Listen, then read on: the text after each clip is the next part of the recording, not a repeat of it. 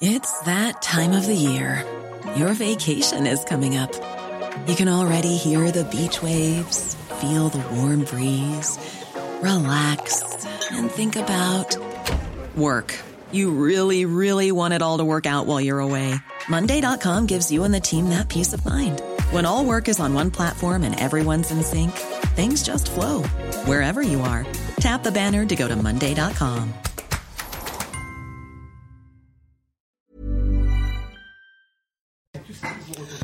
Face à l'info, bonsoir à tous, euh, bienvenue à tous. Jean-Sébastien Ferjou vient de s'asseoir à l'instant, il a failli rater le générique. Comme on commence un peu avant 19h, on a le temps de se dire bonsoir. Ça va Charlotte, Marc? Très bien. Bonsoir euh, Jean-Sébastien. Mathieu, ça va? Absolument. Toujours bien. Toujours. Bon, alors ce soir, j'ai une surprise pour quelqu'un autour de la table. Oh On recommence. Mais ça sera pas tout de suite, ça sera à 19h52. Ah, on verra, on verra, on verra tout à l'heure. Petite surprise, peut-être euh, Jean-Sébastien Ferjou. On verra. Mon Dieu. En tout cas, J'ai mieux fait d'arriver en retard. Hier soir, c'était la photo de Charlotte à deux ans, mais ce soir, ça va être quelqu'un d'autre. Et rendez-vous à 19h50. On verra ça tout à l'heure. Pour l'instant, attention, le rendez-vous tant attendu de Jeanne Cancard. Bernard Cazeneuve vient de claquer la porte du Parti socialiste. L'ancien Premier ministre l'a annoncé tout à l'heure dans un hebdomadaire régional. J'ai quitté le PS en désaccord avec l'alliance passée avec le parti de Jean-Luc Mélenchon, une formation politique dont j'ai eu à subir la violence, l'outrance des positions et les insultes aussi quand j'étais au gouvernement, a-t-il notamment déclaré. C'est un geste rare. La Russie boycotte aujourd'hui une réunion du Conseil de sécurité de l'ONU avec le comité politique et de sécurité de l'Union européenne. Une absence qui illustre une nouvelle dégradation des relations entre Moscou et des partenaires aux Nations Unies. Depuis le début de l'invasion en Ukraine, la Russie, qui demeure l'un des cinq membres permanents du Conseil de sécurité, a été évincée de plusieurs instances onusiennes. Quatre jours après son sacre en Liga, le Real Madrid va-t-il atteindre la finale de la Ligue des Champions? Le club de Karim Benzema affronte ce soir Manchester City en match retour qui s'était imposé à l'aller sur le score de 4 à 3. Le gagnant affrontera le 28 mai prochain Liverpool au Stade de France. Mais en attendant, le choc de ce soir est à suivre évidemment dès 21h sur Canal+. Et au sommaire de Face à l'info ce soir, alors que la France insoumise cherche à rafler la mise quant au nombre de députés à l'Assemblée nationale, plusieurs déclarations de candidats interrogent sur la notion de la démocratie de certains insoumis investis. Y aura-t-il demain de la place pour ceux qui contestent la vision de Jean-Luc Mélenchon? L'édito de Mathieu Boccoté. Après un an de travaux, la conférence sur l'avenir de l'Europe s'est achevée il y a quelques jours. Les résultats seront connus le 9 mai, mais une procédure de renégociation des traités a déjà été votée aujourd'hui. Allons-nous vers une renégociation des traités européens? L'Europe est-elle à un moment clé de son histoire? L'analyse de Jean-Sébastien Ferjou. Et revoilà la polémique sur le burkini en France. Chaque année, ce débat revient sans rien changer véritablement. En quoi les débats? Qui se succèdent sur le burkini, le voile ou le port dans les cantines sont-ils stériles ou utiles, tenaces ou efficaces Le décryptage de Charlotte Dornelas. 4 mai 1939, la situation de l'époque en Europe nous fait penser à celle d'aujourd'hui, même si ce n'est pas réellement comparable. Aujourd'hui, Vladimir Poutine a attaqué l'Ukraine, mais à l'époque, Hitler ne cesse de s'accaparer des territoires. Autriche, Tchécoslovaquie, avec la bénédiction de la France ou du Royaume-Uni, et il envisage l'invasion de la Pologne, Marc Menant raconte. Et puis alors que les pompiers sont agressés lorsqu'ils viennent porter secours, les policiers frappés lorsqu'ils exercent leur métier, les propriétaires de leur maison se voient réquisitionner leurs biens par des squatteurs. À chaque fois, les autorités sont-elles impuissantes? En quoi le problème des squats de propriété serait-il un problème? Politique L'édito de Mathieu Boccoté. Une heure pour prendre un peu de hauteur sur l'actualité avec nos éditorialistes. On commente, on décrypte, on analyse et c'est maintenant.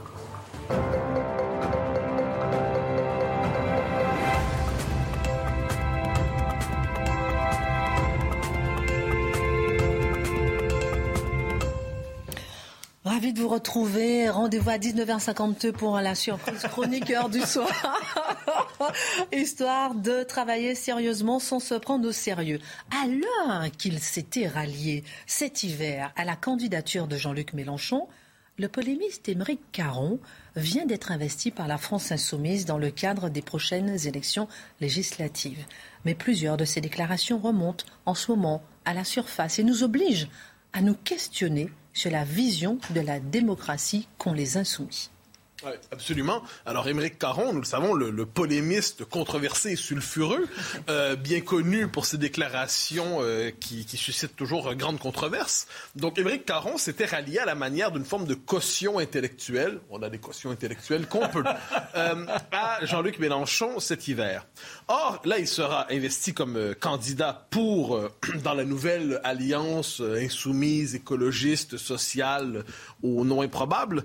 il donc, il se, sera investi et certaines de ses déclarations d'hier, parce que c'est un homme qui avait justement une carrière de polémiste, une carrière de chroniqueur. Il avait multiplié les déclarations ici et là, et certaines de ces déclarations relativement récentes remontent à la surface. Et l'une d'entre elles, on l'a beaucoup vu sur les réseaux sociaux euh, hier, je crois, et aujourd'hui aussi.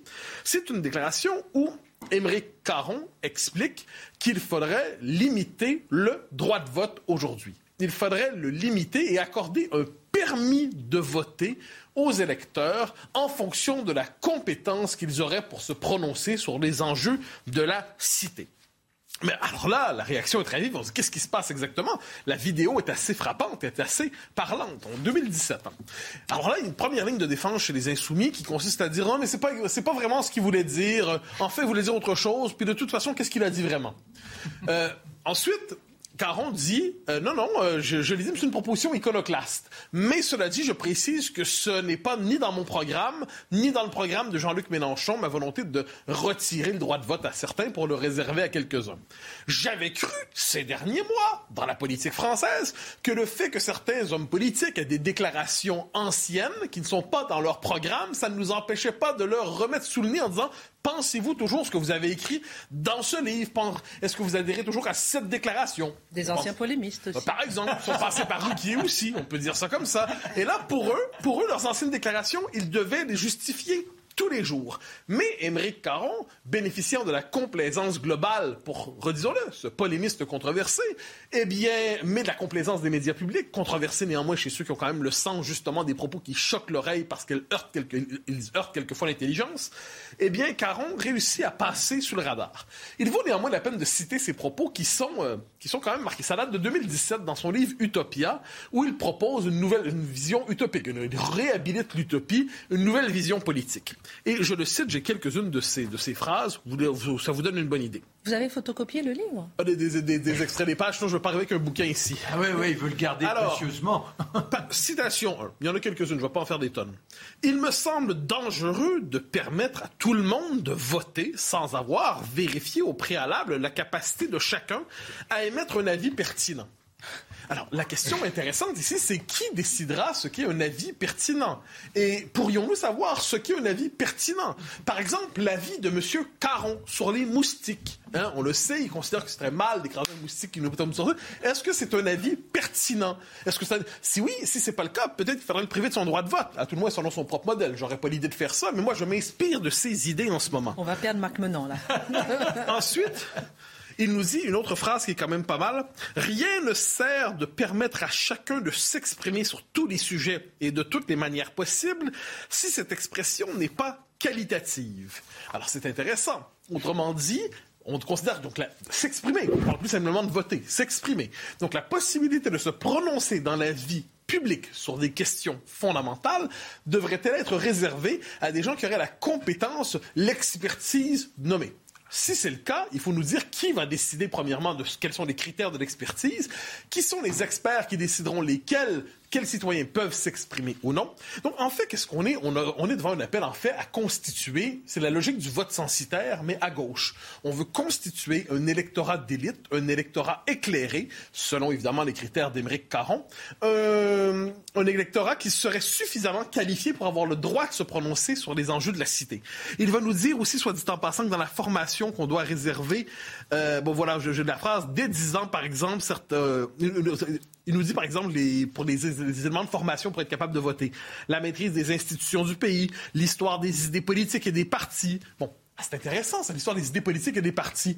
Alors, selon l'histoire qu'on propose des partis, par exemple, vous savez le, la, la, place du concept d'extrême droite dans la vie politique française aujourd'hui, ou, ou d'extrême gauche, eh bien, si on refuse de classer certains partis, certaines idées, certaines propositions à l'extrême droite, si on refuse de les classer à droite ou à gauche, si on conteste le clivage gauche-droite, est-ce qu'on est toujours admis dans le club des citoyens éclairés de d'Émeric Caron? Je ne le sais pas. Mais je suis curieux de savoir qui serait ce collège d'instituteurs en droit d'instituer un nouveau collège électoral. J'ajoute une chose qui me semble euh, importante.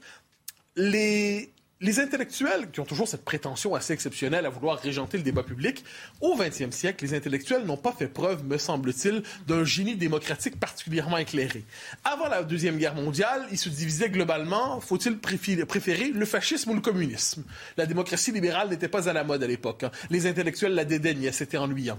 Après la Deuxième Guerre mondiale, passion stalinienne, s'il en est une. Ensuite, passion maoïste. Ensuite, passion pour l'Albanie, sans oublier la passion pour le socialisme sud américain.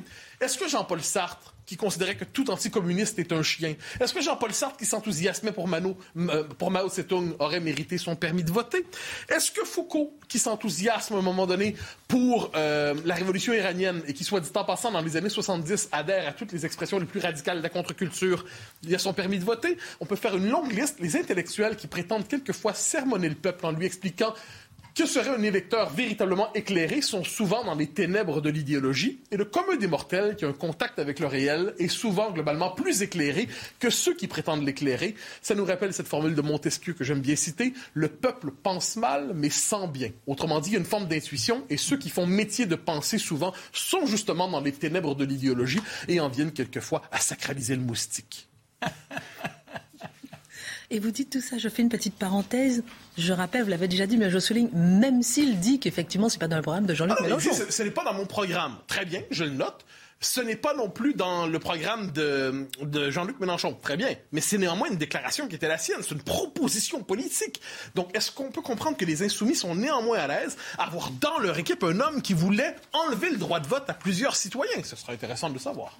Alors, prenons le problème aussi plus largement, euh, cher Mathieu, dans la mesure où ils acceptent une telle candidature. Peut-on dire que les mélenchonistes sont démocrates? Ah ben, c'est une question qu'on peut se poser. Je vais donner quelques exemples aussi. Parce que justement, avoir dans son équipe quelqu'un qui considère qu'on doit retirer le droit de vote. C'est pas le parti de l'égalité, ça, soit dit en passant, la Mélenchonie. Alors, on retire le droit de vote à certains. Mais ça, on n'en parlera pas apparemment, c'est secondaire. Il ne le pense plus, ou même s'il le pense, c'est pas dans son programme. Ça compte pas. Bon. Quelques autres exemples. On sait qu'il y a, chez les mélenchonistes, l'idée d'une sixième république. Regardez le projet de la sixième république, ça consiste à constitutionnaliser, en fait, une forme de néo-socialisme écologiste. Doit-on comprendre que dans cette société où l'écologisme et le socialisme seraient constitutionnalisés, il ne serait pas possible, par exemple, d'être libéral. Et c'est une vraie question. C'est-à-dire, si on est dans un espace où les idées libérales deviennent anticonstitutionnelles, que faire de cette frange de l'opinion qui a des idées qui sont jusqu'ici considérées comme légitimes, mais qui, de leur point de vue, ne le seraient plus dans leur nouveau modèle constitutionnel? Autre exemple qui me semble très important, Jean-Luc Mélenchon, en 2004, c'est ressorti aujourd'hui, c'est assez intéressant. Jean-Luc Mélenchon, Jean-Luc Mélenchon lui-même, là, pas Émeric Caron Moustique, euh, qui aime les moustiques, pardonnez-moi. Jean-Luc Mélenchon dit en 2004 qu'il voudrait interdire le Front National. Parce qu'il dit... c'est Absolument, il faut l'interdire parce que c'est un parti antidémocratique, dit-il. Alors moi, je serais curieux de savoir, est-ce qu'il veut toujours aujourd'hui, Jean-Luc Mélenchon, interdire l'héritier du Front National, le Rassemblement national? Si oui, ça, nous ça nous en dit quand même beaucoup sur sa conception de la démocratie. Sinon, est-ce parce que lui a changé ses idées politiques ou parce qu'il considère que le Rassemblement national a à ce point changé qu'il ne mérite plus d'être interdit? Je pose cette question à Jean-Luc Mélenchon. C'est un homme intellectuellement exigeant. Je suis persuadé qu'il nous répondra. Pourquoi veut-il encore ou ne veut-il plus interdire le Rassemblement national? Mais là, il y a des alliés chez Mélenchon. On peut penser à Fabien Roussel. Fabien Roussel, qui, pendant la présidentielle, ne l'oublions pas, voulait faire une loi d'exception pour empêcher les candidats condamnés pour incitation à la haine raciale à pouvoir se présenter à la présidence de la République. Proposition qui avait déjà été présente, soit dit en passant, au début du quinquennat, dans, euh, sous la Macronie, en fait. C'est une proposition qui avait circulé, qui avait été retirée. Qu'est-ce qui est intéressant là-dedans, c'est quand on sait que ce type de condamnations aujourd'hui sont idéologiques, à partir d'une définition du racisme qui devient ubuesque, loufoque et farfelu, eh bien, on cherche dans les faits à utiliser une forme de condamnation idéologique pour chasser de l'espace public, dans ce cas-là c'était Éric Zemmour, chasser de l'espace public les candidats qui viennent fragiliser le système d'une manière ou de l'autre. Est-ce que dans la conception des mélanchonistes et de ceux qui s'allient à eux aujourd'hui, c'est légitime de vouloir chasser de la vie politique et démocratique des gens qui portent des idées contraires aux leurs? On peut aller plus loin. Clémentine Autain. Clémentine Autain, on en a parlé récemment ici. Madame Autain qui dit que si euh, la nouvelle force de gauche ne remporte pas la, la présidentielle d'accord, ensuite les législatives, si on ne l'emporte pas, eh bien la rue l'emportera. Doit-on comprendre que du point de vue de ces gens, encore une fois, eh bien, les élections ne sont valables que lorsqu'elles donnent les résultats que l'on souhaite? Et si on perd les élections, en dernière instance, les élections ne sont plus nécessaires, la rue aura toujours le dernier mot. Est-ce qu'on est finalement dans une logique où on accepte le résultat des élections seulement si on gagne? En dernière instance, petit, traversons la, euh, la Manche un instant. Rappelez-vous les débats sur le Brexit. Quand le Brexit l'a emporté. Les partisans du maintien dans l'Union européenne ont dit que ce sont des électeurs peu qualifiés, des électeurs pas vraiment évolués, trop blancs, trop régionaux. Leur vote, est-ce qu'il devrait vraiment peser quand on parle de la construction du, devenir du devenir européen de, de la Grande-Bretagne? Encore une fois, certains votes étaient finalement disqualifiés au moment de les comptabiliser. Dernière question, pourquoi de telles déclarations ne font-elles pas davantage scandale? On en parle dans un instant, juste après la Minute Info. La Hongrie a rejeté aujourd'hui la proposition d'un embargo européen progressif sur le pétrole russe, Kiev déclare que si un pays de l'Union continue de s'opposer à cette sanction, alors je cite, il y aura de bonnes raisons de dire que ce pays est complice des crimes commis par la Russie. Pour la Hongrie, cette proposition d'embargo en l'état actuel ne garantit pas sa sécurité énergétique. Les discussions vont donc se poursuivre avec l'objectif d'une entrée en vigueur de cet embargo pour la célébration de la 72e journée de l'Europe le 9 mai prochain.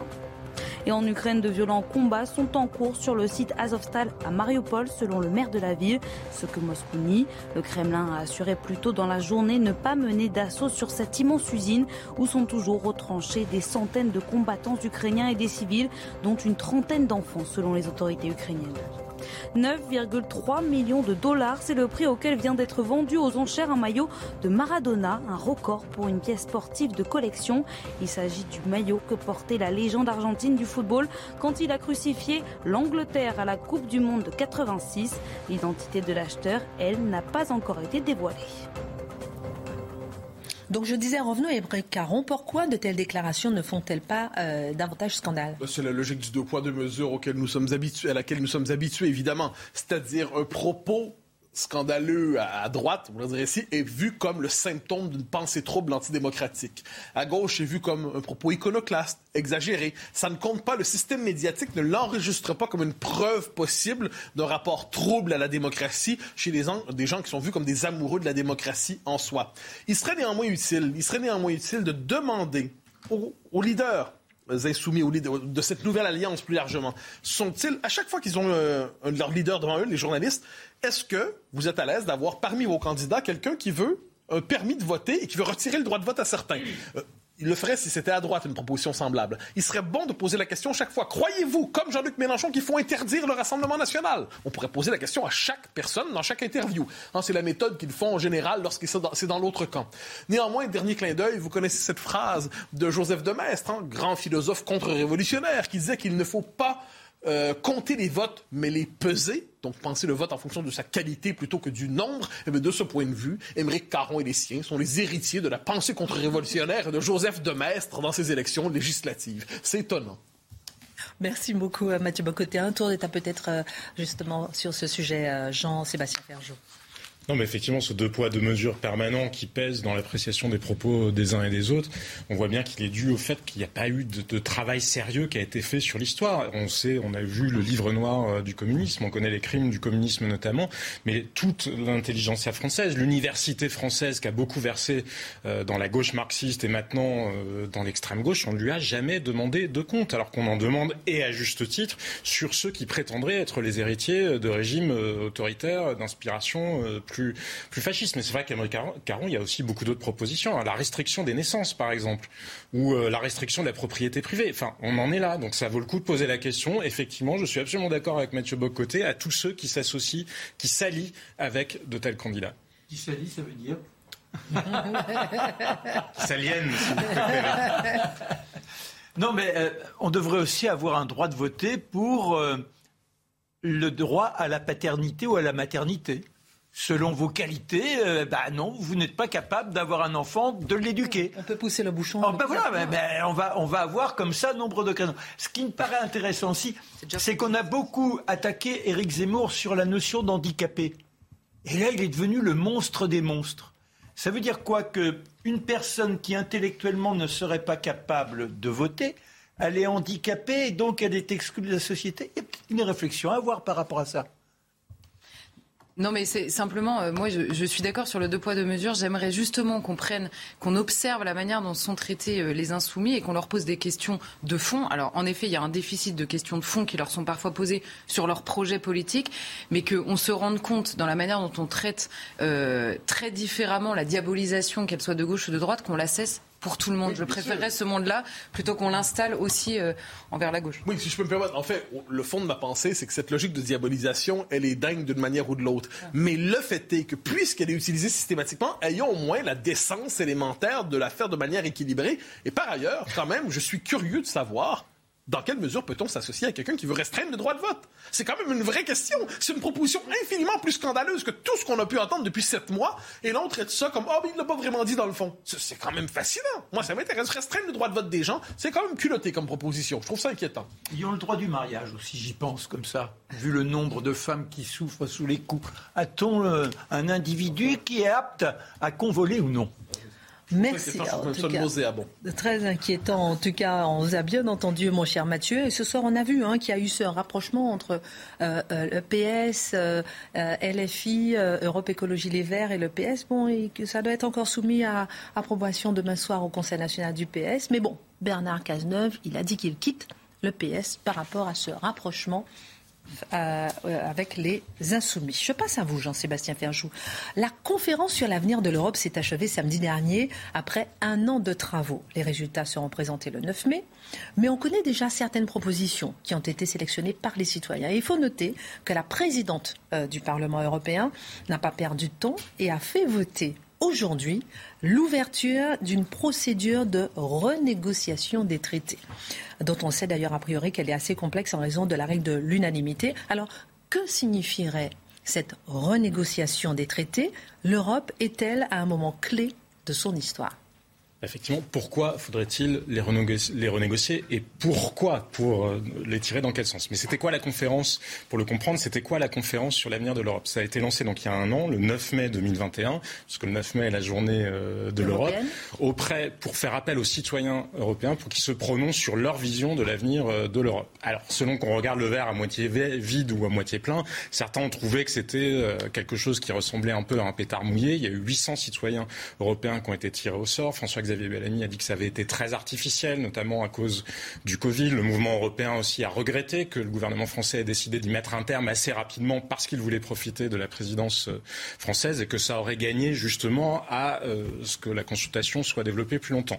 Guillaume Clossa, lui, qui est un des conseillers de Jean-Claude Juncker, euh, avec lequel on travaille souvent sur Atlantico, disait mais quand on regarde le qualitatif, ce qui était très intéressant, c'est de voir que tous ceux qui ont été tirés au sort ont tous accepté. Il n'y a pas eu de refus et les citoyens se sont vraiment investis du sujet il n'y avait pas d'experts euh, d'experts européens. Et ils étaient en réalité très très critiques sur leurs dirigeants, considérant que leurs dirigeants leur parlent et d'ailleurs les médias aussi leur parlent mal d'Europe, mais de manière vraiment écrasante, ce qui est quand même assez intéressant par rapport à la représentation qu'on a parfois des sujets euh, des sujets européens. Donc la conférence, qu'est-ce qu'elle a décidé? Il y a plus ou moins 300 propositions, un peu plus, qui ont été euh, qui ont été retenues. Et donc ce sont celles-ci sur lesquelles le Parlement a commencé à se prononcer. Alors il y a des propositions qui sont un peu plus classiques sur la transition écologique, sur un droit à la santé, par exemple, pour tous les citoyens de l'Union. Beaucoup de propositions sur l'éducation et notamment sur l'éducation au sujet européen. Mais là où euh, le problème commence à se poser, c'est qu'effectivement, ils ont dit il faudrait revenir sur le droit de veto. Le droit de veto, c'est quoi? C'est justement le fait que sur un certain nombre de sujets, il faut l'unanimité des 27 membres de l'Union européenne pour se décider. Donc c'est valable en matière fiscale, c'est valable en matière sociale, c'est valable pour la politique étrangère et de sécurité de l'Union européenne. Donc les citoyens, ils ont dit bah, ça, bloque l'Europe de facto parce que c'est notamment ce qui ralentit, par exemple, les trains de sanctions sur la Russie. C'est ce qui fait aussi qu'on peut difficilement évoluer sur les sujets fiscaux parce que l'Irlande ou le Luxembourg, qui ont une fiscalité qui est très à, enfin, à l'avantage des entreprises, disent non, non, nous, on ne veut pas voter de modification. Et c'est là donc où la question euh, de la modification des traités se pose parce qu'il faudrait réviser les traités pour pouvoir changer justement cette règle, cette règle, cette règle pour pouvoir décider à la majorité euh, qualifiée. Alors, si les règles d'unanimité et les rapports de force politique rendent justement cette hypothèse d'une vraie renégociation improbable, cela veut-il dire que l'Europe serait condamnée à l'immobilisme et quel possible pour ceux qui veulent la changer, c'est-à-dire à la désobéissance, on va dire, comme euh, le propose notamment Jean-Luc Mélenchon? Ben, Là encore, on peut regarder le verre à moitié vide ou à moitié plein. Donc il y a des États qui seraient très en faveur d'une renégociation. Mario Draghi s'est prononcé euh, euh, hier. Il est en faveur d'une renégociation des traités. On peut imaginer que les Allemands le seraient aussi, puisque le programme de la coalition euh, au pouvoir à l'heure actuelle en Allemagne prévoyait d'aller vers une Europe fédérale. Après, il y a d'autres États, on le voit bien notamment des États plus à l'est de l'Europe, qui eux ne seraient pas du tout en faveur. Concrètement, il faudrait qu'il se passe quoi? Il faudrait qu'il y ait un vote, pour le coup, à la majorité simple du Conseil européen. C'est-à-dire qu'il faut que les États se prononcent et décident de faire une, une convention qui elle-même ferait des propositions qui seraient soumises ensuite euh, aux différents États, euh, aux différents États européens. Donc vous voyez qu'on n'est pas encore tout à fait, euh, tout à fait au bout du chemin. Mais en revanche, là où on peut regarder le verre un peu plus à moitié plein, c'est qu'en réalité l'Europe s'est révélée extrêmement souple quand on regarde bien. Et beaucoup de gens ont peu évolué dans leur pensée. Par exemple, quand Jean-Luc Mélenchon, ce qu'il réclamait notamment en 2005, beaucoup de choses ont été faites entre-temps, alors qu'on disait à l'époque que les traités européens Un exemple, le fait, euh, normalement, le traité prévoit que la Banque centrale européenne n'intervient que pour lutter contre l'inflation et pas pour se préoccuper de croissance ni, euh, ni euh, du niveau d'emploi. Alors, elle ne le fait pas formellement, on n'a pas changé les règles, mais on voit bien, et, notamment quand Mario Draghi était président de la Banque centrale européenne, qu'on a tout changé. On a fait le, premier quoi qu'il en coûte, ça a été celui, celui-ci, pour permettre de sauver l'économie européenne. Et ça, ça s'est fait sur un certain nombre de sujets où justement ceux qui disent qu'il y aurait besoin de désobéissance, mais en réalité, on l'a déjà fait, notamment parce que l'Europe nous sanctionne en réalité assez peu. Le pacte de stabilité, par exemple, ça fait bien longtemps qu'on ne le respecte plus et qu'il ne s'est rien passé. Et on va voir comment euh, la guerre en Ukraine aussi a montré que l'Europe peut euh, bouger plus vite que prévu. On marque une pause et on en parle dans un instant. À tout de suite. On revient dans un instant sur l'ouverture d'une procédure de renégociation des traités européens juste après la Minute Info. Jeanne Cancard.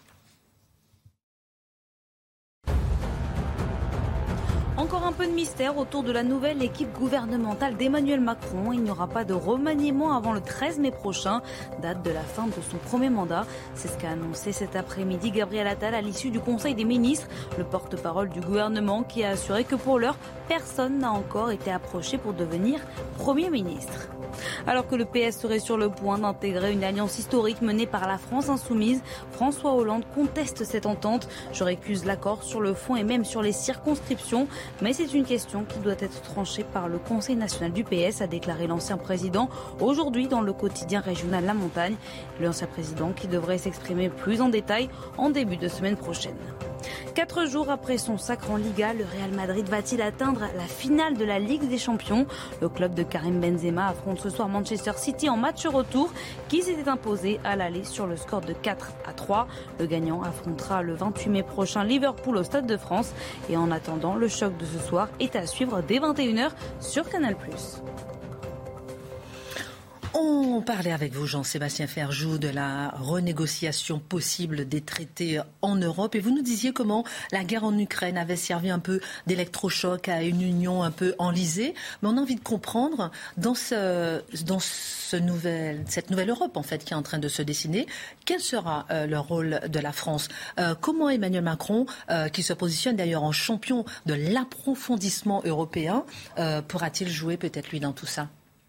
Effectivement, la guerre en Ukraine, elle a été une espèce de choc de conscience dans la mesure où on s'est rendu compte que l'Europe était un modèle attrayant, peut-être pas pour ceux qui sont à l'intérieur, mais pour ceux qui sont dehors, comme les Moldaves, les Géorgiens, les Ukrainiens, parce que eux, ils voient l'intérêt qu'il y a à faire partie. Euh, oui, par ailleurs, à faire partie de l'Union de l'Union européenne. Mais déjà, l'Europe avait évolué avant. Il y avait certainement l'Europe bouge plus vite probablement que la conscience euh, que la conscience qu'on en a. Regardez sur les traités de libre échange. On parlait de Jean-Luc Mélenchon tout à l'heure, mais l'Europe a déjà mis beaucoup dans son vin et a dit moderato sur ce qu'on met dans le champ euh, du libre échange. Donc l'Europe avait changé. Là où il y a une fenêtre de tir, c'est effectivement parce qu'il y a ce capital et peut-être une fenêtre de tir pour la France aussi. On l'a vu, la presse européenne avait salué l'élection d'Emmanuel Macron, pas tant par enchantement d'ailleurs parce qu'ils étaient soulagés du fait que Marine Le Pen euh, n'a pas été élue. Le Spiegel a écrit maintenant Emmanuel Macron est incontestablement et le leader incontesté de l'Union européenne. Pourquoi? Parce que l'Allemagne tout simplement est très faible. Elle est très faible, notamment en raison de la guerre euh, en Ukraine, parce que toutes les convictions allemandes depuis 30 ans ou 40 ans en matière géopolitique, de rapport à la puissance économique, militaire, etc., se sont effondrées. Donc il y a cette, fenêtre de tir, mais à condition de ne pas se tromper sur le message. il ne faut pas être dans l'arrogance habituelle des Français. Quand vous avez un Clément Beaune, qui était le ministre des Affaires européennes, qui prétend incarner la raison, ça c'est ce dont ne veulent pas les autres Européens. Et puis il faut être clair sur ce qu'on souhaite et pas dire un peu n'importe quoi comme parfois Emmanuel Macron le fait. Regardez, il nous parle beaucoup d'Europe de la défense, mais quand vous parlez à des militaires, n'importe quel militaire vous dit que le nord de l'Europe, les pays du nord de l'Europe vous répondent autant, autant, autant. Ils ne veulent pas entendre parler de l'Europe de la défense. Donc la question derrière, c'est surtout où est-ce qu'on a besoin de l'Europe et où est-ce qu'on doit rester sur un principe de subsidiarité, c'est-à-dire ce qui se joue mieux au niveau de la souveraineté nationale, parce qu'il faut quand même le rappeler, on n'a jamais rien inventé de mieux que l'État-nation pour garantir la démocratie. Absolument, et on aura donc les résultats des propositions sur cette conférence sur l'avenir de l'Europe, donc qui a duré pendant un an, le 9 mai, donc la semaine prochaine, euh, ça sera présenté donc aux différents chefs d'État et de gouvernement. Dans un instant, on vous entendra sur le parallélisme, si on peut se permettre, qui n'est pas tout à fait pareil entre 1939 et aujourd'hui, la guerre en Ukraine et l'Allemagne. On vous entendra sur euh, ce problème de squat qui devient un problème politique selon vous, et vous allez nous expliquer pourquoi. Dans un instant, euh, à 19h52 la surprise pour un chroniqueur autour de la table. On ne sait pas encore lequel, en tout cas la petite surprise vers 19h52 en tout cas. On essaie de tenir notre timing. Les beaux jours arrivent et le débat sur le burkini fait rage à nouveau. Quand ce n'est pas le voile, Charlotte, c'est le burkini dans les piscines ou encore le port dans les cantines.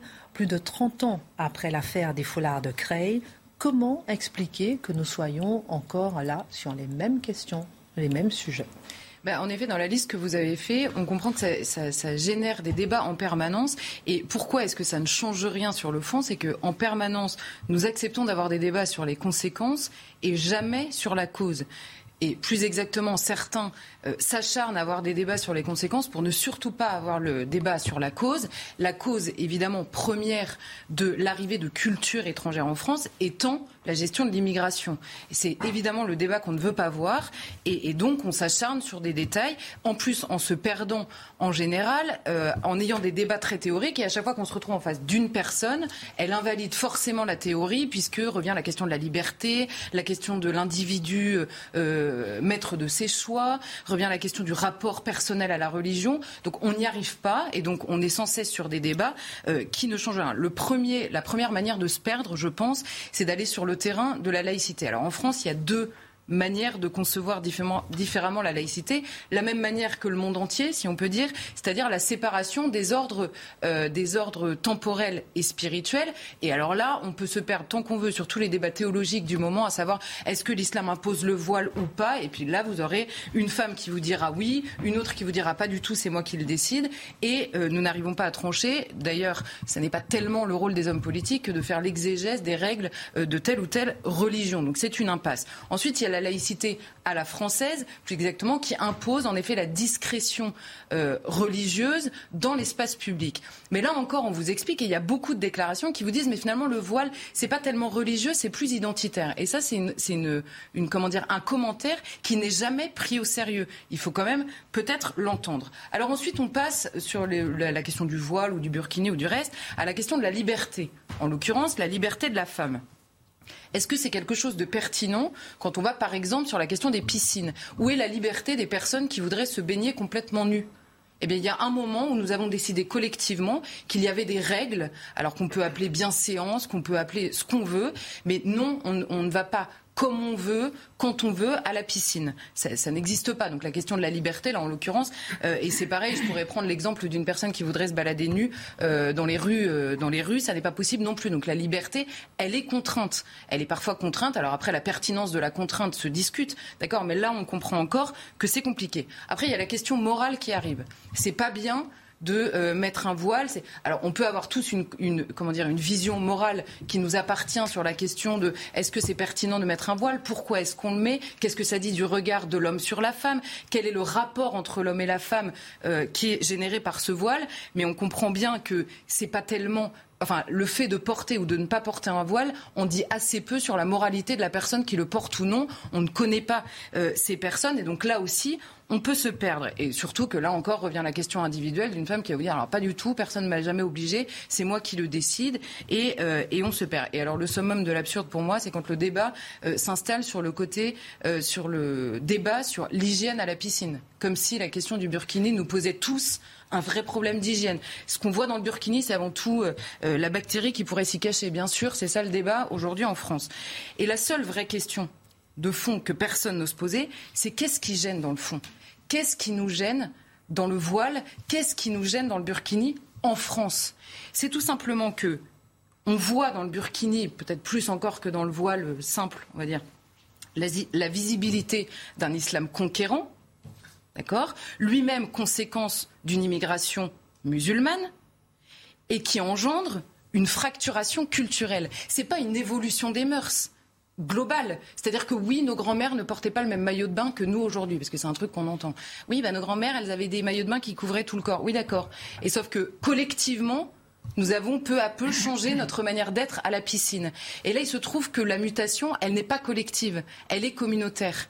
Donc, ça fracture le pays et les évolutions des mœurs ou de la manière de s'habiller se font de manière fracturée. Et c'est évidemment ça le fond du problème. C'est finalement quand on a, euh, comment il euh, Jean-Michel Blanquer qui nous disait en France, le voile n'est pas souhaitable quand on a Emmanuel Macron qui nous dit le voile finalement ne correspond pas à notre civilité, à notre manière d'être. Tout cela est vrai en France. Et c'est le mot qui n'est jamais prononcé quand on a ces débats-là. Le véritable débat, dans le fond, c'est de savoir est-ce que la France est un espace dans lequel nous héritons d'une manière d'être au monde? Une manière d'être au monde, c'est très concret. C'est une manière de s'habiller, plus ou moins de la même manière. Une manière de reconnaître quelqu'un qui s'habille à la française. C'est une manière d'avoir des réflexes alimentaires. C'est une, une langue. Des, ce sont des, des rapports historiques à notre histoire. Est-ce que c'est ça la France? Ou alors est-ce que c'est un hall de gare dans lequel chacun vient comme il veut, une table rase sur laquelle toutes les cultures pourraient s'installer de la même manière. C'est évidemment ce débat-là qui doit être tranché et c'est ce débat-là qui n'est jamais posé. Petite parenthèse, beaucoup disent justement que pour eux, la France, justement, c'est un débat où tout le monde doit venir comme ils veulent, ils font ce qu'ils veulent, et c'est ça le pays de la liberté, non? Alors, il y, a certains qui disent ça. Éric Piolle, il va vous dire, moi, mon modèle est multiculturaliste. Il va jusqu'au bout de son idée. Vous avez des gens qui, qui prônent l'exact contraire, et vous avez tous les gens au milieu qui se battent en permanence contre des conséquences tout en continuant à chérir les causes, pour euh, paraphraser euh, encore une fois. Alors Charlotte, comment on en est arrivé là Alors que le sujet, on le voit, hein, ça fait des années qu'il fait débat. Alors justement, on va s'attaquer au ventre mou, c'est-à-dire les gens qui n'ont pas choisi entre la France euh, héritée ou le multiculturalisme. En réalité, on n'a pas pris au sérieux ce qu'était une immigration de masse. On a voulu pendant des années se dire, finalement, les gens sont interchangeables à partir du moment où ils seront là, ça va bien se passer, puisqu'on va importer des travailleurs, on va voir la, la personne immigrée comme une potentielle problématique socio-économique, mais jamais comme quelqu'un qui vient d'un endroit où il y a une culture, où il y a une identité, où il y a une manière de vivre, quelqu'un qui peut être attaché à cette culture, à cette identité, à cette manière de vivre, ça n'a jamais été pris en compte. Et alors, imaginez individuellement, c'est vrai, mais alors quand en plus c'est massif comme phénomène, c'est encore plus vrai puisque vous avez beaucoup plus de chances d'importer des sociétés culturellement différentes qui se reconstituent très naturellement en France. Alors on a beaucoup insisté sur la question de l'immigration, sur l'égalité et la liberté. On peut décréter par la loi, on, peut surveiller que tout le monde est traité de manière égale. On peut surveiller que tout le monde est libre de vivre comme il veut. Mais on a oublié, dans le, triptyque qui est le nôtre, que la fraternité, elle ne se décrète pas par la loi. C'est impossible. La fraternité nécessite. Alors évidemment, on peut fraterniser avec des gens différents. Mais pour faire un peuple, pour avoir une fraternité d'un peuple, il faut avoir quand même des bases commune dans la manière de vivre. C'est la chose que nous avons oubliée et pendant euh, des années, on a disserté sur des sujets annexes, je le disais, qui sont contradictoires avec notre politique d'immigration. Pourquoi? Personne n'a moufté dans la classe politique pendant des années quand nous sommes passés d'un modèle d'assimilation, c'est-à-dire une volonté d'imitation complète de la manière de vivre française pour les personnes qui arrivaient à la question de l'intégration. L'intégration qui peu à peu a été déclarée comme une intégration par le travail, une intégration économique, sans jamais insister sur la question de l'intégration culturelle. Qu'est-ce que ça voulait dire? Et ensuite, quand on est passé au modèle d'inclusion, ça n'est même plus l'intégration dont on parle, mais l'inclusion, là, elle a été définie, notamment par les instances européennes, qui nous ont dit l'inclusion, c'est beaucoup mieux, parce qu'on respecte tout le monde, et ce sont des échanges culturels. Mais s'il y a des échanges, alors il n'y a plus de primauté culturelle de la France en France. Et donc, ça, personne n'a moufté. Personne n'a moufté non plus dans les années 80, quand le, SOS Racisme a tranché le débat entre le droit à la ressemblance, c'est-à-dire est-ce que les personnes qui arrivent ont un droit de ressembler aux Français. SOS Racisme n'a pas choisi ça. Ils ont choisi le droit à la différence. On fait venir des gens, ils ont le droit d'être différents. Très bien. Et tous ceux qui s'aventuraient sur un terrain différent étaient renvoyés aux terres du Front National et c'était terminé. et finalement, l'immigration n'est devenue dans le débat qu'une question de slogan. Et le slogan qu'on a entendu toute notre jeunesse, c'était l'immigration est une chance pour la France. Pourquoi? Parce que la différence est une richesse. Donc si, pendant des années, vous pensez que l'immigration est une chance parce que la différence est une richesse, et qu'en parallèle, vous expliquez que la France est une idée, elle n'a plus de chair, elle n'est qu'une idée. Que toute la chair est dévalorisée, voire même fascisée, c'est-à-dire le drapeau, c'est-à-dire l'histoire, le déboulonnage des statues, c'est-à-dire le fondement même culturel, c'est-à-dire le christianisme euh, dans ses œuvres culturelles est euh, rejeté. Alors à la fin, la différence est une richesse, mais différence par rapport à quoi? Ça n'existe plus. C'est différent par rapport à rien. Donc on reste différent. Et quand vous dites ça pendant 40 ans et que vous faites venir les gens en leur disant vous avez le droit d'être différent, vous avez le droit de venir comme vous êtes et d'être français comme les autres, c'est quand même un peu fort au bout de 40 ans d'arriver en disant alors par contre, excusez-nous, finalement, ça on veut pas, ça on veut pas, mais ça on veut pas pourquoi? Par rapport à quoi? Par rapport au fait que nous sommes français et que c'est différent du reste. Et c'est la chose que nous n'arrivons jamais à formuler dans ce débat-là. Ah, la question qu'on peut se poser maintenant, c'est comment aborder cette question, ce côté, si on veut vraiment défendre ce que nous sommes. Je vous pose la question juste après la Minute Info. Bernard Cazeneuve a claqué aujourd'hui la porte du Parti socialiste. L'ancien Premier ministre l'a annoncé tout à l'heure dans un hebdomadaire régional. J'ai quitté le PS en désaccord avec l'alliance passée avec le parti de Jean-Luc Mélenchon. Une formation politique dont j'ai eu à subir la violence, l'outrance des positions et les insultes aussi quand j'étais au gouvernement, a-t-il notamment déclaré. Aux États-Unis, alors que le pays est secoué par les révélations explosives sur la Cour suprême qui semble prête à renvoyer le droit à l'avortement 50 ans en arrière, l'Oklahoma prend les devants. Même si la plus haute juridiction du pays n'a pas encore statué définitivement sur l'annulation du droit à l'IVG, le gouverneur de l'État a lui déjà signé une loi qui interdit aux femmes d'avorter après six semaines de grossesse. Dans l'affaire sur la disparition il y a 15 ans de la petite Maddy, de nouvelles preuves visant le principal suspect permettent aux enquêteurs d'avancer sans que l'on en connaisse encore la nature. Le suspect est un pédophile multirécidiviste qui purge en ce moment une peine de prison pour viol et qui a vécu plusieurs années dans le sud du Portugal. C'est là-bas que Madeleine McCain, peu avant son quatrième anniversaire, avait disparu. Nous sommes convaincus qu'il est le meurtrier, a réaffirmé aujourd'hui le porte-parole du parquet allemand. Charlotte, comment faire si on veut vraiment défendre le, ce que nous sommes? Oui, on dit tout le temps ça, vous savez, il faut défendre ce que nous sommes. Mais si on veut le faire très sérieusement, il faut accepter de voir, il faut accepter de quitter, pardon, le terrain des valeurs universelles, c'est-à-dire non pas pour les renier, mais simplement pour accepter pendant quelque temps de rentrer dans le concret.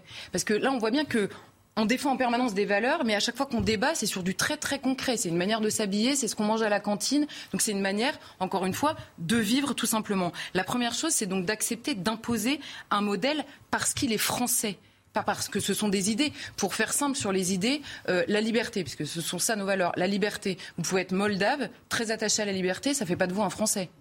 Euh, la, démocratie, vous pouvez être italien, très attaché à la démocratie, ça ne fait pas de vous un Français. Donc qu'est-ce qui fait de nous un Français? C'est une manière de vivre, encore une fois, c'est extrêmement concret. Ensuite, il faut revenir à l'assimilation pour tout le monde, c'est-à-dire réassimiler les Français à la France et donc assimiler ceux qui voudraient devenir français et qui viennent euh, assimiler, ça veut dire se réapproprier l'histoire, la manière de vivre et la culture. Et ensuite comprendre quand même une bonne fois pour toutes que le pire ennemi de l'assimilation à un peuple, de l'assimilation d'un peuple tout entier, c'est évidemment le nombre. Donc si on veut gérer le problème aujourd'hui, si on veut cesser de s'écharper sur des débats de conséquences, il faut s'attaquer à la cause, c'est-à-dire peut-être stopper les arrivées et, s'attaquer euh, justement à la question de l'assimilation euh, pour tout le monde, parce qu'à notre vide identitaire, si c'est vraiment un gros mot, à notre vide identitaire et à l'idée qu'on se rassemble que autour de valeurs, arrivent des gens qui, eux, ont une identité très concrète dont ils sont fiers et qu'ils euh, confessent d'ailleurs de manière assez naturelle chez nous.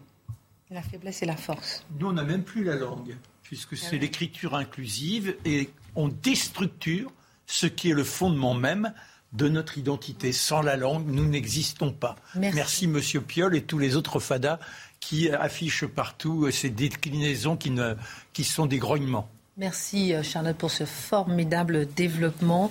Euh, vers 19h52 à peu près, la surprise, la surprise du chroniqueur, la surprise pour un chroniqueur autour de la table. Il y a que vous qui êtes tranquille ce soir. Mais pour l'instant, on va s'arrêter avec vous, Marc Menant. 1939, une grande majorité des Français ne croient pas à la guerre imminente. Qu'est-ce qui se passe? C'est quand même une situation un peu comparable à celle d'aujourd'hui, même si ce n'est pas du tout euh, la même chose, où aujourd'hui on a euh, Vladimir Poutine qui a envahi euh, l'Ukraine, et à l'époque, 4 mai 1939, on est dans une situation où l'Allemagne a annexé les pays, l'Autriche, la Tchécoslovaquie, et va envahir la Pologne. Alors est-ce que vous me permettez de remonter un peu plus loin? Il y a d'abord le traité de Versailles, 1919, avec les territoires qui sont redéfinis. Et dans ces territoires, on a la Pologne qui redevient indépendante. Et là, on a la carte telle que vous la voyez ici. L'Allemagne qui se trouve, je dirais, presque séparée. À côté, la Poméranie, de l'autre côté la Prusse orientale et le couloir de Danzig, parce que comme la Pologne est indépendante, pour pouvoir avoir une activité commerciale, il lui faut un port. On lui a accordé Danzig, mais Danzig étant isolé, il faut ce corridor, le corridor de Danzig. Mais la logique, forcément, c'est qu'on est avant tout là avec une population qui est allemande. Alors Hitler a dit, on est chez nous. Ça, c'est le contexte il y a un autre élément qui nous agite depuis 1929. La crise économique, tout qui se délite. Et puis cette obsession terrifiante de cette guerre de 14. Chez nous, 1 350 000 morts, 600 000 invalides, un soldat sur cinq blessé, et sans compter les gueules cassées. Vous imaginez ce qui se trame dans les crânes, alors qu'on était parti en étant certain qu'il y avait une logique, la fierté patriote. Et là, on ne voit que les meurtrissures, ces gens qui se traînent dans la rue. Rien qu'à l'Assemblée, vous avez 12% des élus qui sont des éclopés. Alors vous avez le manchot, vous avez l'unijambiste, vous avez le cul de jade, vous avez l'aveugle, le borgne. Et ces gens-là, 12%. Et c'est à cela que vous êtes confrontés au quotidien. Ça fait germer quoi dans les têtes? Plus jamais ça. Plus jamais ça. Il nous faut être en fraternité. Alors, ça agite. La paix, la paix. Voilà, la paix et tout pour la paix. À part quelques-uns, et en particulier les mouvements d'extrême droite qui se veulent patriotes et qui, eux, disent la guerre. Mais alors, paradoxalement, quand ils voient monter, pour certains, le nazisme, bah, ça ne les dérange pas parce que ça représente l'ordre. Il y a comme ça une sorte de brouillonnement, ou de bouillonnement, comme vous voulez, dans le crâne des uns et des autres. Vous avez celui qui est l'ancêtre du, socialisme, les gens de la SFIO, qui sont je dirais à la fois pacifistes, mais d'autres qui veulent être au contraire dans un élan parce qu'ils voient monter le nazisme et ils sont contre ça. Et parmi ces gens qui sont dans le dysfonctionnement, il y en a un qui s'appelle Marcel Déa. Alors c'est un philosophe, c'est un personnage étonnant. Même De Gaulle qui le côtoiera grâce à un, intermédiaire qui est avocat, dira mais c'est un homme de grande valeur, c'est un garçon qui prendra de la hauteur et qui ira loin. Eh ben oui, mais ses positions sont... Et alors, il est contre tous ceux qui sont antisémites. C'est un farouche homme qui se bat contre le racisme. Et que va-t-il écrire en ce 4 mai? C'est lui qui déclenche tout. Notons néanmoins qu'après les accords de Munich, qui ont permis le dépeçage de la Tchécoslovaquie, arrive pour la première fois en France quoi? Les sondages. L'IFOP est né. Et que dit-on? Eh bien, oui, oui, 57% approuvent les accords. En revanche, 70%, si Hitler va plus loin, ouais, faudrait peut-être penser à la guerre. Et alors là, prenons la plume de Marcel Déa dans l'œuvre. On a des journaux réputés de l'époque. Alors il dit Ah, mais s'il faut être du côté de nos amis, camarades polonais, oui, oui, oui, n'hésitons pas. Mais jamais nous n'irons mourir pour Danzig. Et forcément, quelques temps plus tard, notons quand même que, en l'occurrence, le Time titre aussi Il n'est pas question de mourir pour Danzig.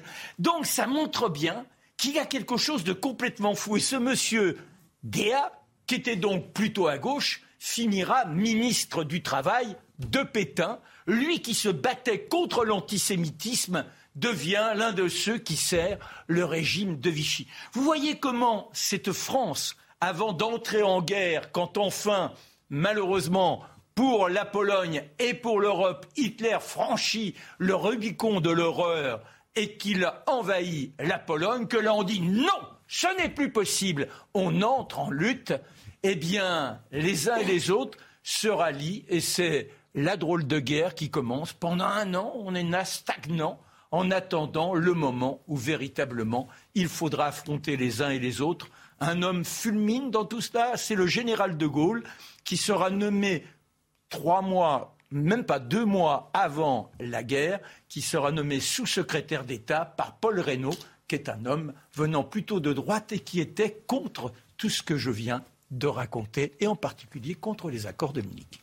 Et aujourd'hui, faut-il mourir pour l'Ukraine?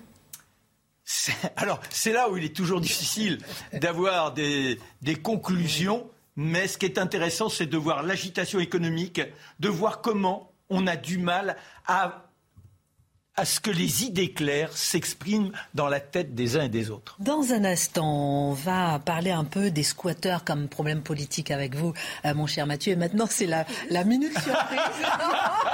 surprise La minute surprise pour un chroniqueur autour de la table. Qui ce sera? Alors, je demande à la régie de nous montrer une petite surprise. Voilà, c'est la surprise du jour. Et qui c'est? À vous de deviner. c'est Christine Oui, c'est moi. Eh ben, il était déjà nul, bonhomme. déjà libertin, mais je me reconnais, c'est incroyable. Mais comment vous avez eu ça, vous C'est Marc Menant Bébé. Eh, figurez-vous qu'il y a des... J'ai des alliés, des téléspectateurs alliés qui m'envoient des infos, des infos sur vous. vous avez... C'est ma sœur, non? Ah non, en tout cas, en tout cas, c'est vous. Je dis pas qui vous m'a donné la, votre ah, photo de mais c'est Marc. Marc bébé. À l'époque, il savait se coiffer. la houppette. Chers amis qui m'aimaient, n'envoyez aucune photo. Je les ai déjà. Mal joué. Alors bon, on va continuer avec euh, cette dernière partie. Vous étiez mignon, hein, mon Marc. Comme cela arrive souvent, très souvent, la question des squatteurs s'invite, euh, mon cher Mathieu, dans l'actualité, et cela à la stupéfaction générale. Et pourtant, chaque fois, Les autorités semblent impuissantes devant ce viol du droit de propriété. Quel regard vous jetez sur ce phénomène récurrent? Alors, je, je, le confesse, cette question, il y, a, il y a moyen de l'aborder par le droit toujours. Et là, on est toujours, on raconte de la complication juridique immense que représente le fait pour quelqu'un qui voit son appartement, sa maison squatter, la, la complication immense pour re, euh, récupérer son bien. Alors, en tant que tel, et c'est souvent de cette manière qu'on aborde la question du squat, avec raison, sur le mode de l'absurdité juridique et administrative. Mm. Avec raison. Mais je pense qu'on doit aborder cette question, je dirais, avec une forme de candeur et de simplicité nord-américaine, vous me pardonnerez de jouer de mes origines outre-Atlantique. Et c'est tout, tout, simple que devant cela, il me semble que si on n'a pas une réaction vive, vigoureuse, sous le signe du scandale, devant quelque chose qui est à ce point incon inconcevable, illégitime, le squat, c'est du vol. Le squat, c'est du vol. Le squat, c'est du vol. Je fais comme du, je fais, je fais du Mélenchon maintenant. Euh, alors, quand, euh, ce qui, si on n'est pas capable de retrouver ce principe de base lorsqu'on trouve la question du squat, on se laisse emberlificoter, on se laisse emporter dans les rationalisations juridiques nombreuses qui sont proposées. Alors, je reviens sur ce point de départ les histoires sont nombreuses. Donc, quelquefois, ces jours-ci, je pensais à Marseille, si je ne me trompe pas, il y a des gens qui sont dans leur logement, et là, des squatteurs, je crois des Nigériens anglophones, si je ne me trompe pas, arrivent, et là, ils ont donc, des comportements qui sont euh, inquiétants, pour le dire ainsi. Les gens quittent leur appartement parce que ça devient tout simplement invivable. Invivable. Autre histoire de squat qui, celle-là, se passe, si je ne me trompe pas, en Haute-Savoie, j'espère ne pas me tromper, oui.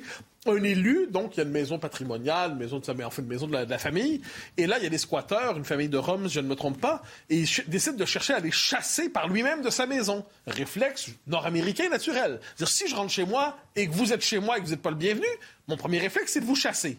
Eh bien non, qu'est-ce qu'on voit? Et ça revient en boucle quand un homme, quand une femme cherche à défendre sa maison en disant mais dégage, t'es pas chez toi, t'es chez moi, mais ça se retourne contre le propriétaire. Le droit est construit et il y a eu des améliorations ces dernières années pour faire en sorte que le droit ne se retourne pas toujours contre le propriétaire. Mais globalement, il se retourne contre le propriétaire de manière tout à fait régulière. Et qu'est-ce que ça veut dire? C'est-à-dire que celui qui veut simplement faire valoir son droit, restaurer ce droit élémentaire qui est le droit de propriété, le droit sur lequel repose une civilisation bien constituée, eh bien, celui qui veut faire valoir son droit de propriété et euh, bascule du mauvais côté du droit, du mauvais côté de la légitimité, du mauvais côté de la morale, et le simple fait que la, une forme de construction juridique ainsi de la question du squat, derrière les évidences, je dirais, morales et politiques qui devraient nous lier, en tant que tel, pour moi, le problème est là. Qu'est-ce que vous entendez par là? Le droit de propriété, c'est tout simple. Le droit de propriété est constitutif d'une civilisation. Et ça, pour, pourquoi? Pour une simple raison, parce que ça évite la logique du vol, de l'agression, c'est de l'accaparement du bien d'autrui. Qu'est-ce qu'on retrouve avec la question du squat oui. Moi, ce qui me fascine, c'est que ça consiste à dire que si je m'empare de votre bien pendant une certaine période et que vous ne le récupérez pas pendant cette période, j'acquiers un, un droit sur votre bien c'est quand même assez étonnant. C'est comme si je vous vole votre voiture ou si je vole, je sais pas, votre, votre, votre pantalon ou qu'en sais-je, euh, ou un autre exemple. Et, et non, mais ah, non, mais, ça me la photo de marque. non, mais c'est surtout que c'est en général un bien pour lequel on a pris du temps à acquérir. Justement, c'est pas un pantalon. familiale. Souvent, c'est pas n'importe lequel des biens. On n'en a pas des centaines des maisons, sauf pour quelques personnes. Alors, qu'est-ce qu'on a? Qu'est-ce qu'on voit? Eh bien, ce bien, il suffit que des gens puissent se l'approprier pendant un certain certain temps pour qu'ils acquièrent un droit sur ça. Alors là, c'est pas, on a toujours l'espèce de, de chant euh, sous le signe presque des misérables. On dit oui, c'est des, des, malheureux, des désœuvrés qui s'emparent de cela. Nous verrons après la minute info que c'est un peu plus compliqué. Moi, ce qui m'intéresse aussi, euh, mon cher Mathieu, on parlera tout à l'heure, c'est comment on est dans un monde d'inversion de valeurs. Ah, exactement. Voilà les policiers qui se font agresser, les pompiers qui se font agresser. On est propriétaire, on se fait exproprier. Comment est-ce possible? Comment vivre dans une société comme celle-là? On pose la question juste après la Minute Info. Quelques heures de ce qui pourrait être une alliance historique entre la France insoumise et le Parti socialiste. François Hollande conteste cette entente. Je récuse l'accord sur le fond et même sur les circonscriptions, mais c'est une question qui doit être tranchée par le Conseil national du PS, a déclaré l'ancien président aujourd'hui dans le quotidien régional La Montagne, qui devrait plus, qui devrait, le président, l'ancien président, qui devrait s'exprimer plus en détail en début de semaine prochaine. Alors que la Hongrie a rejeté aujourd'hui la proposition d'un embargo européen progressif sur le pétrole russe, Kiev déclare que si un pays de l'Union continue de s'opposer à cette sanction, alors je cite, il y aura de bonnes raisons de dire que ce pays est complice des crimes de guerre commis en ce moment en Ukraine par la Russie. Pour la Hongrie, cette proposition d'embargo en l'état actuel des choses ne garantit pas sa sécurité au niveau énergétique. Si vous voulez refaire vos papiers d'identité, que ce soit votre carte ou votre passeport, ça ne vous aura pas échappé. Les délais d'attente sont longs et même très longs. Pour obtenir un rendez-vous en mairie, il faut attendre en moyenne 65 jours en France aujourd'hui, contre 12 il y a un an. Alors pour faire face à ce phénomène, le gouvernement met en place un plan d'urgence. L'exécutif espère ainsi pouvoir traiter 500 000 demandes en plus par semaine. Pompiers agressés, policiers agressés, propriétaires expropriés.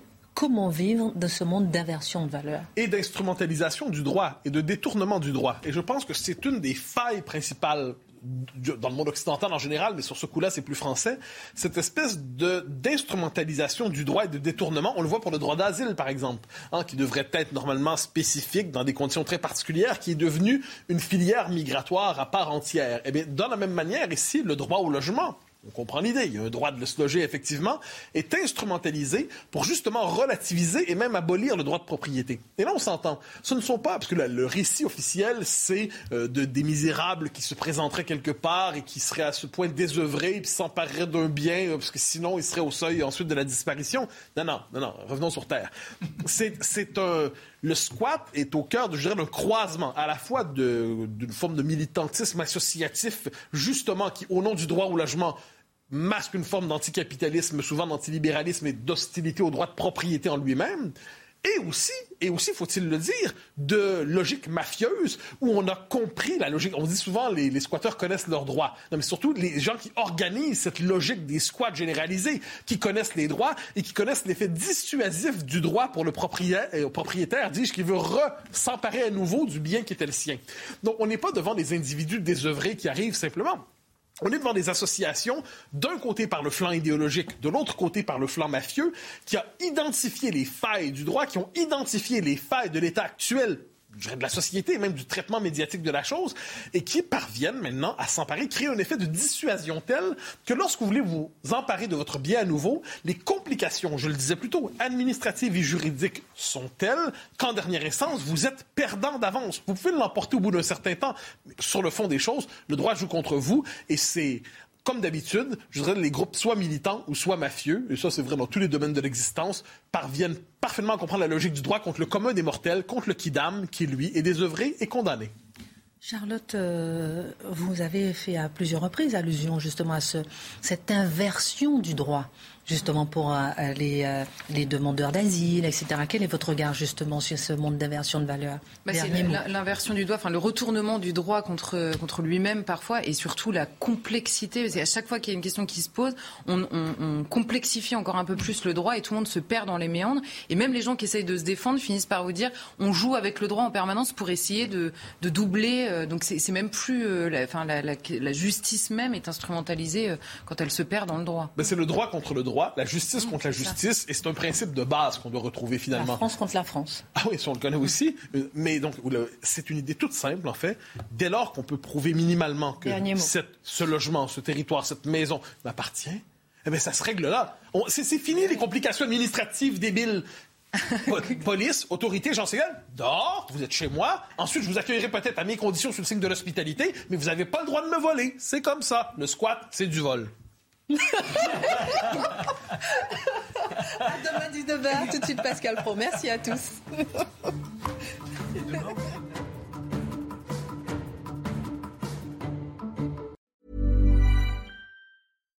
When you make decisions for your company, you look for the no-brainers. And if you have a lot of mailing to do, stamps.com is the ultimate no-brainer. It streamlines your processes to make your business more efficient, which makes you less busy. Mail checks, invoices, legal documents, and everything you need to keep your business running with Stamps.com. Seamlessly connect with every major marketplace and shopping cart. Schedule package pickups and see your cheapest and fastest shipping options from different carriers. With rates up to 89% off USPS and UPS rates. And with the Stamps.com mobile app you can take care of mailing and shipping wherever you are. Make the same no-brainer decision as over 1 million other businesses with stamps.com. Sign up with code program for a 4-week trial plus free postage and a free digital scale. No long-term commitments or contracts. That's stamps.com. Code program.